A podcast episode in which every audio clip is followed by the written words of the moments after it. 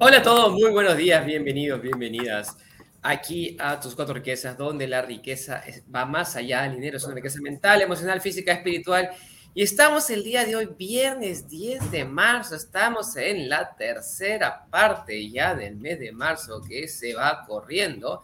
Y vamos a aprender un tema legal el día de hoy que es sumamente importante para todos los inversionistas que les gusta las bienes raíces para todas las personas que quieren tener flujo efectivo de sus bienes raíces, tienen que saber cómo alquilar. Y tenemos aquí a nuestra abogada Rosana Usukuma que nos va a enseñar cómo funciona este tema tan interesante que son los contratos de arrendamiento, los contratos de alquiler. ¿Qué debo tener en cuenta? Yo no sé leer un contrato, ¿qué hago? Auxilio. Entonces, a esas, esas preguntas, ¿qué tengo que hacer un contrato?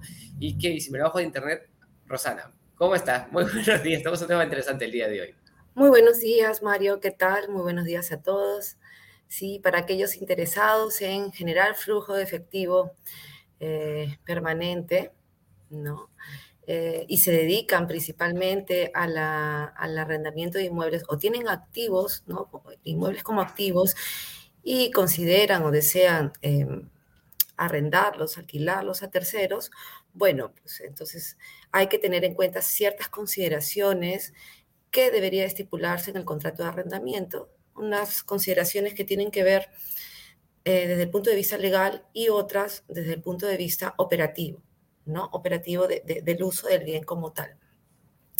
Eso es lo que vamos a tratar el día de hoy. Espero que sea de mucho aporte. Y empezamos, Mario, no hay problema con ese tema. Empecemos, Rosanita. Entonces, entonces ¿qué? O sea, cuando, primero cuando, cuando una de las cosas más importantes es el filtro a tus inquilinos, ¿no? Entonces, pero parte, parte de ese filtro tienes que investigar quiénes son, a quién estás alquilando, tener, tener la investigación, tener, digamos, ciertos parámetros de investigación. Y después vas a elevar el contrato. Y yo, yo entiendo que un contrato tiene diferentes partes, ¿sí? Tiene diferentes partes. Cuando tú haces un contrato, ¿qué es, eh, ¿qué es lo que tienes que, que observar o no tienes que prestar tu atención? Cuéntanos un poquito de eso, Rosana. Ok. Mario, antes de pasar a la estructuración del, contrato como tal, lo que estabas mencionando de los filtros es muy importante, porque eh, muchas personas realizan solamente una búsqueda a nivel de situación financiera de las personas, ¿no? Para, para ver si es que están en la capacidad de pago de la renta o no. Sin embargo, hay que tener en cuenta que también se podría hacer o solicitar lo que son antecedentes penales, antecedentes judiciales, porque debemos de conocer un poco eh, eh, cómo se ha manejado esa persona pues, en, en el desarrollo de su vida y si es que tiene algunas implicancias. Obviamente no se va a rechazar a todos que tengan digamos, algunos antecedentes de procesos judiciales, porque algunos antecedentes pueden ser no sé, por casos de alimentos, otro tipo de, connotación civil que quizás no tengan un impacto, ¿no? Pero si estamos hablando de unos antecedentes penales, por ejemplo, ahí sí hay que tener en cuenta qué tipo de, por qué tipo de delitos ha sido este, está siendo procesado o ha sido procesado, etc. ¿no? Como para identificar el perfil del inquilino, tanto a nivel eh, de, su conducta como a nivel de financiero, ¿no? Económico y su capacidad de pago. Y, nos pasó a nosotros, nos pasó a nosotros precisamente eso, o sea, un, hace como un año, cuando estábamos alquilando el, el, departamento, uno de los departamentos, este, vino una familia y dice, sí, no te preocupes, que yo te pago tres meses en adelantado, que eso acá, te mando mis, mis, mis, mis, documentos, bla, bla, bla, pero sí me gusta, me interesa, y, y pagaban, incluso no regatearon el precio, tenemos que mudarnos acá en Miraflores, que es un sitio bonito en Lima, y al momento de entregarnos este, los, los documentos, primero tenía un, un, juicio, un juicio de desalojo en su local comercial. Mm. el, el, local donde se encontraban ubicados tenía un juicio de desalojo. O sea, ya de por sí, entonces ya, o sea, primera alerta, primera alerta. Segunda alerta, eso lo vimos después, nos, nos falsearon las boletas de pago y los documentos de la empresa. O sea, eh, y, bien porque había inconsistencias en los números, había inconsistencias en las, en, las, ¿cómo se llama? En las direcciones, en diferentes cosas. Entonces, obviamente, estas personas que querían alquilarnos nos iban a pagar uno o dos meses, tal vez, y después nunca nos iban a pagar. Exacto, ya tenían un comportamiento, ¿no? o sea, un antecedente como tal. Sí, eso hay que tomar en cuenta, Mario. Y bueno, lo otro ya es la formalidad de aterrizar los términos o las condiciones acordadas, quizás verbalmente con, con el tercero, al poder aterrizarlas en un documento, ¿no? De manera formal en un contrato de arrendamiento.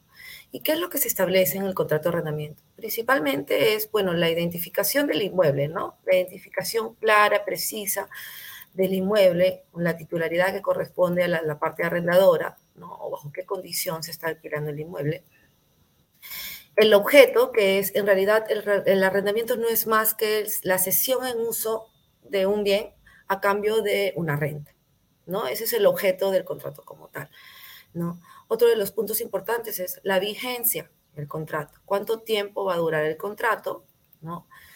La renta que se pacta, ya la renta mensual. Y también en esa parte de la cláusula de la renta hay que distinguir que una cosa es la renta, eh, o sea, la merced conductiva que se paga por, por el uso del, del bien. Otra cosa es el pago del mantenimiento, que lo pueden ser al arrendador, perdón, al arrendador o a la administración del edificio, o sea, eso ya se pacta en el contrato. Y otra cosa es el pago, por ejemplo, de los arbitrios como tal, ¿no? Que también está a cargo de los inquilinos. Eso hay que poder distinguir en un contrato de, de arrendamiento como tal. ¿Cómo se entrega? Entonces, si ya tenemos eh, el objeto del contrato, la vigencia del contrato, la renta, ¿no? Entonces vamos a, ver una parte operativa de cómo hago la entrega del bien, ¿no? Entonces normalmente firman el contrato y le entregan las llaves y va. Pero siempre es importante que se haga, se haga un acta de entrega, así como un acta de liquidación y finiquito que sería al final, ¿no? Cuando te están devolviendo el inmueble. ¿Por qué? Porque en esa acta de entrega vas a considerar incluso las fotografías del inmueble, del estado en que se, te se le está entregando el bien, ¿no? Eh, el inventario de si hay, no sé, luminarias, em, cuántas llaves por, de cada puerta, qué otros bienes forman parte del inmueble que le estás haciendo entre Eso es importante. Y el estado de cada uno. O sea, no solamente es detallarlo, sino las fotografías eh, hay, que, hay que considerarlas. En algunos casos también se hace como que un recorrido con video y se deja expresamente establecido en el contrato que se ha realizado pues el video correspondiente y que forma parte de, ¿no? Entonces, esta parte es muy importante y muchas veces se deja de lado el acta de entrega de la propiedad. Esa está en la llave y se acabó. No, para ejecutar tu garantía, para tener la validación, tienes que primero tener un inventario y un acta de inventario de todas las cosas que le estás entregando. Segundo, tener foto de todas las cosas que estás haciendo y como dice Rosana, ideal que fuera con un video, tener un video de todo, de, todo, el, recorrido del, departamento, de la propiedad, del inmueble, con qué bienes, en qué estado está, si no sé, porque, porque cuando tú pones a contar, cada foco cuesta, ¿sí? Eh, he visto casas que las entregan y están destruidas, ¿sí? he visto casas que, que de repente cambiaron ciertas cosas, ¿no? Pueden haber cambiado los focos, pueden cambiar, haber cambiado la parte de las perillas de la puerta, pueden haber cambiado el lavatorio, pueden haber cambiado diferentes cosas. Entonces tú tienes que saber exactamente en qué estado estás entregando la propiedad para después, a la hora que hagas la recuperación al año o dos años, sepas cómo lo estás recibiendo y debería estar en el mismo estado. Entonces, si, si puedes especificar un poquito más sobre esta parte que es, bien importante. Sí, o sea, lo, ideal es que te entreguen el estado, o sea, que te devuelvan el bien en el estado en que lo entregaste. Ahora, en, en el transcurso del uso pues, del bien o del plazo de, de vigencia del arrendamiento, podría eh, haber mejoras, ¿no? O se podría eh, eh, averiar o valorar ciertos, ciertos bienes que forman parte del, del, inmueble y que producto, bueno, le das el mantenimiento o lo cambias, siempre con la autorización de la parte, pues, este, arrendadora, ¿no? Siempre con comunicación de cuál es el incidente y qué es lo que se está procediendo a hacer, ¿no? Para evitar, pues, este, precisamente conflictos futuros, ¿no? De falta de comunicación. Y también es importante indicar quién asume esos costos, ¿no? ¿Quién asume el costo de, hacer el mantenimiento, de, del cambio de la mejora? Entonces, toda mejora que no se pueda desprender, si es por cuenta de la parte del inquilino, bueno, se establece que no va a ser reembolsada por la, propietaria o el propietario o el arrendador, ¿no? Del bien. Justo, justo una, el otro día nos presentó una de nuestras líderes el libro del el ABC de la Administración de Propiedades y contaba una historia de terror de, de un inquilino que decía, te voy a arreglar tal cosa, pero este mes no te pago la renta, te voy a arreglar tal cosa. Al final nunca acabó ningún arreglo, nunca hizo nada, nunca pagó la renta y, era un súper difícil desalojarlos. Entonces, tú tienes que, como dice Rosana, cualquier mejora, cualquier cosa, tienes que especificar cómo se pagaría, quién la pagaría, quién respondería. Todos esos detalles tienen que ser muy, muy claros dentro del contrato. Sí, y, y debe de quedar no solamente en escrito, sino eh, de manera permanente, este, hacer la supervisión hay una línea muy delgada entre ellos, ¿no? Entre quién asume tal o cual cosa, ¿no? O sea, el desgaste. Entonces, normalmente se colocan los contratos que el desgaste habitual ¿no? es por parte de los inquilinos, pero hay que establecerlo a más detalle, ¿no? O sea, ¿qué implica eso? ¿Qué es el desgaste habitual? O sea, eh, el mantenimiento. ¿Por qué? Porque eh, el uso del bien lo están haciendo los inquilinos no lo está haciendo el, propietario o la propietaria, no. El desgaste del intercomunicador, de, el mantenimiento de por ahí, las cañerías, etc., si se malogran, es por cuenta del inquilino. Pero muchas veces se solicita la parte arrendadora que lo asuma. Entonces, cuando no está establecido eso, es donde vienen los inconvenientes. Y asimismo, está establecido, puede haber inconvenientes, pero, ojo, desde un primer momento pactamos esto, ¿no? Y esas son las reglas del juego, digamos. Que cubre normalmente la parte arrendadora o propietaria es eh, los, los, daños eh, bueno, estructurales propios del, del bien, ¿no? Que este, por, por antigüedad, etc., se rompe la tubería, bueno, y se tiene que hacer pues los trabajos por ejemplo. Yo, tengo una duda ahí, por ejemplo, ¿no? Si tengo que darle mantenimiento a la terma, ¿quién es el responsable, yo o el inquilino? las termas internas, en realidad, si lo entregases en buen estado, se tiene que establecer en el contrato que el mantenimiento debería hacerlo la parte arrendataria, o sea, el inquilino. Porque normalmente este tipo de equipos eléctricos, que, bueno, por ejemplo, agua caliente, o de repente, no sé si aire acondicionado, cosas así, es un mantenimiento una vez al año, ¿no? Tienen esas, esas características. Entonces, la pregunta es, ¿cómo, como arrendador? O sea, ¿tú es tu responsabilidad o no? Entonces, y, y, por ejemplo, también hay una parte importante que son equipos, eh, eh, por ejemplo, en, cuando experimentamos en Estados Unidos, alquilamos en Estados Unidos, tenemos eh, una lavadora. Entonces, no sé si la ley es diferente acá o allá, pero esa lavadora dijimos ya no está funcionando, la lavadora tenía probablemente 10 años y, el arrendador nos trajo una nueva. ¿No? Eso también este, podría... claro, es que va a depender de, qué es lo que pacten las partes como tal. Por ejemplo, eh, lo lógico sería que el arrendamiento, eh, perdón, el, mantenimiento preventivo, o sea, si yo le estoy haciendo entrega de una terma en buen estado, yo como, como arrendador puedo asumir el compromiso de hacer el mantenimiento preventivo, ¿no? Pero si em, se malogra, digamos, esta, esta terna, por mala manipulación, por factores que tienen que ver ya con, con la intervención de la parte arrendataria, entonces, pese a que yo le he hecho el mantenimiento preventivo, entonces ya el mantenimiento correctivo tendría que ser asumido por la parte arrendataria. Entonces, aquí normalmente cuando no hay acuerdo se pide siempre la opinión de un especialista técnico, ¿no? O sea, que venga, verifique cuál es la causa de, ese desperfecto, ¿no? Por manipulación o porque no se hizo correctamente el mantenimiento preventivo. Si es porque no se hizo correctamente el mantenimiento preventivo, quizás pueda ser asumido por la parte ah, arrendadora, porque obviamente asumió la obligación de hacer el mantenimiento preventivo y, no tuvo el cuidado de supervisar al personal que envió para que lo hagan correctamente. Entonces, aquí también interviene siempre un tercero técnico que pueda dilucidar, digamos, la disputa que pueda presentarse entre ambas partes. ¿no?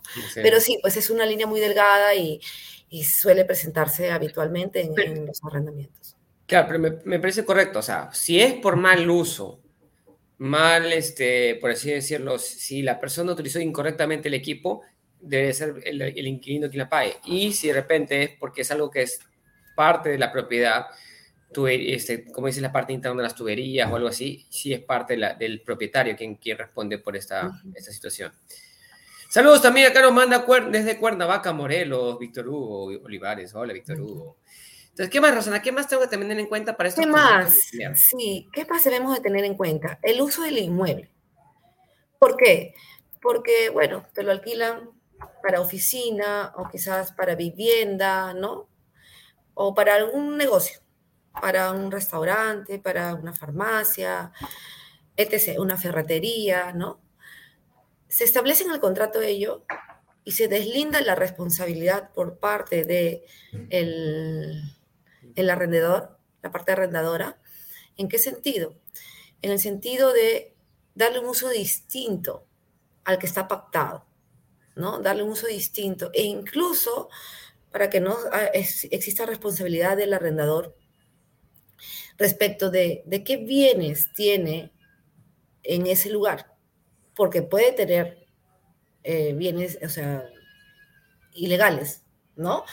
Explosivos, etc. Entonces sí hay oh. que tener en cuenta eso en el contrato eh, de manera muy puntual para determinar la responsabilidad, ¿no? De, las partes.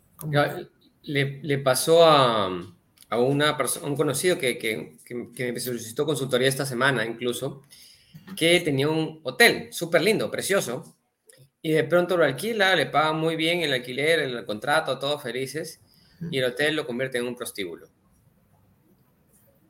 O sea, informal incluso, ni informal, siquiera. ¿no? O sea, obviamente, no creo que haya formales, ¿no? Pero o no sé cómo funciona eso, pero, el, el, pero lo convirtió, o sea, simplemente este, se enteró que después que había este, actividades de este tipo en, el hotel y fue, tuvo que ir, rescindir el contrato, sacar la cosa, fue a la policía, o sea, fue un problema. Pero, y, es ahí porque es específico decir qué puedes y qué no puedes hacer en, en el contrato alquiler, para qué actividades lo están destinando, solo vivienda, solo oficina, no puedes eh, arrendárselo a alguien más o qué tipo de actividades puedes hacer o no. Y, y, los explosivos nunca se me había pasado por la cabeza. Esto es, me parece sumamente interesante. Material peligroso. Hay gente que lo puede tener como almacén de químicos. drogas, ¿no? drogas. Exacto. Exacto. Y nos manda Dora acá, dice, buenos días Mario, eh, perdón, Mario y Rosana, la importancia de tomar en cuenta estos finos detalles puede ser la diferencia entre ingreso positivo y perder dinero. Tiempo y paz y paso de todo. ¿Qué más, Rosana? ¿Qué más tenemos respecto a los contratos? Bueno, el pago de arbitrios, que como bien sabemos, eh, lo, asume la parte arrendataria o inquilino, ¿no? Que hay que considerar, bueno, pues según la liquidez, la hoja de liquidación anual que remite la municipalidad, ¿no? Y el pago del impuesto predial que corresponde al arrendador, a la parte arrendadora, como tal. Excelente. Aquí, hay un tema. El, impuesto a la renta a nivel de SUNAT, a nivel de tributario, bueno, lo asume el quien está arrendando, ¿no? Que es una renta de primera categoría que se tributa, si es que es persona natural, el 5%. Tiene que hacer sus declaraciones mensuales. O sea, dentro de tu alquiler, el pago de impuestos es tu responsabilidad. Sí. Lo que es impuesto a la renta. Claro, entonces al momento de pactar el precio de la renta hay que tomar en cuenta eso, ¿no? Porque muchas veces hay personas que arriendan y dicen, yo no sabía que tenía que pagar impuesto a la renta, pero entonces le hubiera cobrado más. O sea, ya empiezan eh, a, divagar en, ese punto, pero bueno, es su responsabilidad, ¿no? Es el, contribuyente es el arrendador. ¿no? ¿Qué más? ¿Qué más tendríamos que tomar en cuenta para, para hacer eso? O sea, fíjese el precio, determinan las responsabilidades, quién paga los mantenimientos. Ahora, hay un punto importante que lo vi en el contrato que, que nos elaboraste también, es el tema de las penalidades por, por, eh, por moratoria, porque se demora en pagarte. ¿Cómo funciona esta parte, Rosana?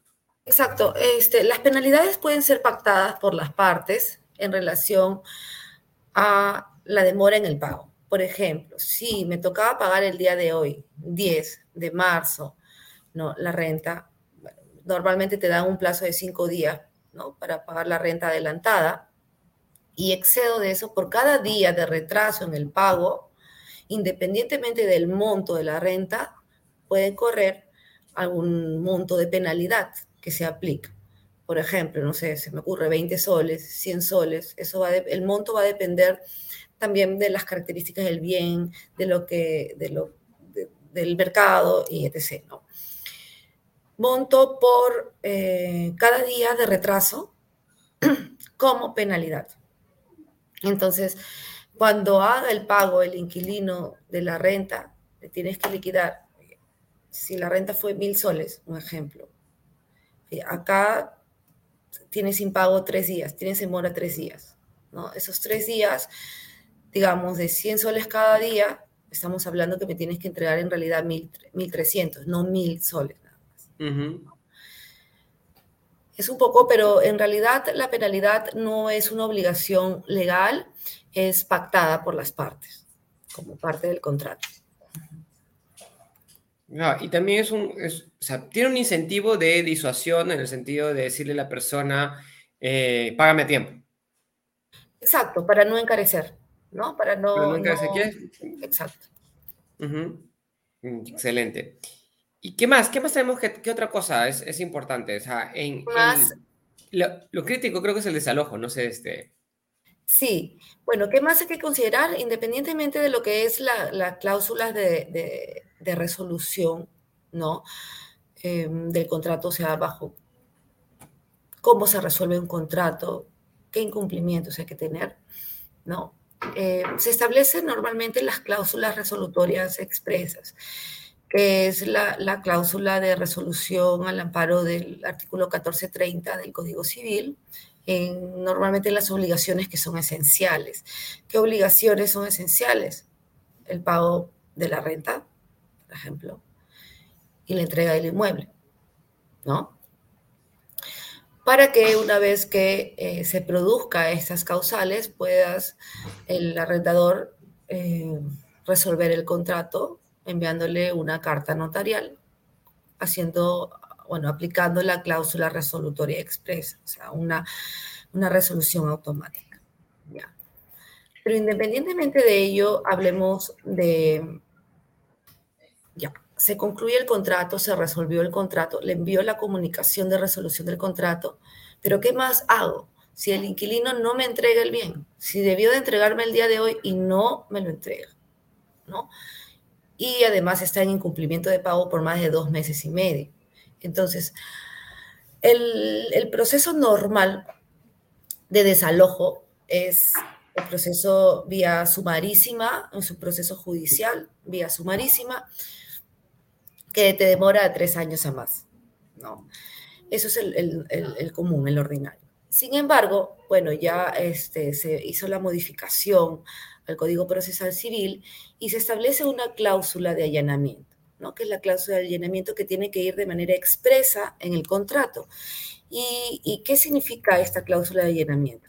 En realidad las partes se someten, ¿no? las, partes se someten, se allanan, ¿no?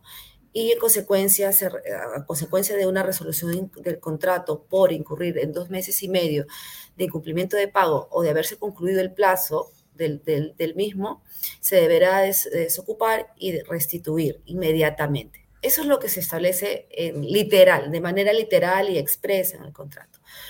Pero ¿cómo opera ello? También es judicial. Este, el desalojo, no por medio de un proceso sumarísimo, sino por un, un proceso, digamos, especial como tal, que supuestamente el juez va a ordenar el desalojo en 15 días, pero en la práctica no opera de esa manera en la práctica no menos de ocho meses. O sea, no es un desalojo express como, como se, se, denominaba o se dio pues, a, conocer este tipo de, modificación ¿no? normativa. Como. Y en otras palabras, esta cláusula no termina, termina siendo más que un convenio que comprometen a las partes en la cual el arrendatario eh, será desalojado del predio tan pronto finalice el contrato de alquiler. Y si no lo hace, bueno, el arrendador debe iniciar el proceso, como les digo, de desalojo al juez y el juez ordenará, pues, de manera inmediata este, ante los dos supuestos, ¿no? ¿Qué es lo que va a verificar el juez aquí? No hay, o sea, no hay una audiencia como en el, digamos, en el proceso ordinario que, común que, que les expliqué hace un momento, pero el juez simplemente verifica, pues, si es que pagó o no pagó y, si es que se, se finalizó o se renovó, claro, se renovó el contrato o no. No hay otra, otra verificación adicional. Y de acuerdo a ello, bueno, pues ya ordena como tal el desalojo, ¿no? Tenemos una pregunta, Carlos Anita. Carlos hace Víctor Hugo dice, cuando arrendas un inmueble por un periodo de 10 a 15 años, ¿es mejor establecer un comodato o un contrato de arrendamiento? ¿Cuál sería la diferencia? Es que el, comodato una es una sesión de uso gratuito. El arrendamiento es una sesión de uso a cambio de una renta convenida. O sea, el comodato es que yo te brindo el inmueble para que gratis. Yo te cedo el uso del inmueble gratis. Ya. Entonces, y todo, pero sigo manteniendo la propiedad del inmueble. Claro, exacto. Y el arrendamiento es yo te uso, yo te cedo el uso de la propiedad a cambio de una renta convenida. De una renta. Entonces, ahí, acá la pregunta de Víctor Hugo sería, o sea, tiene que ser un contrato de arrendamiento. Sí, exacto. Porque a menos que, no sé si la ley, el, el término comodato sea diferente en México, ¿no? Pero debería ser más o menos la, el mismo principio. El mismo sentido, claro. El mismo sentido. Así es. Entonces, ¿qué, ¿qué tengo que ver? O sea, cuando normalmente la mayoría de personas cuando, cuando piensan hacer su contrato de alquiler lo descargan de internet este, se baja un formato y hacen, hacen algo por ahí, cambian un par de datos y ahí queda todo, ¿no? Pero ¿por qué sería importante, Rosana, tener, estar conectado con un abogado, una persona que te ayude a, guiarte y especificar dentro del contrato, hacerlo notarialmente? ¿Qué, ¿Qué le podrías recomendar a las personas que, digamos, tienen que hacer un contrato de alquiler? En realidad, eh, si bien es cierto, los contratos pueden ser verbales o escritos, la recomendación, Mario, es que sea de manera formal. ¿Por qué?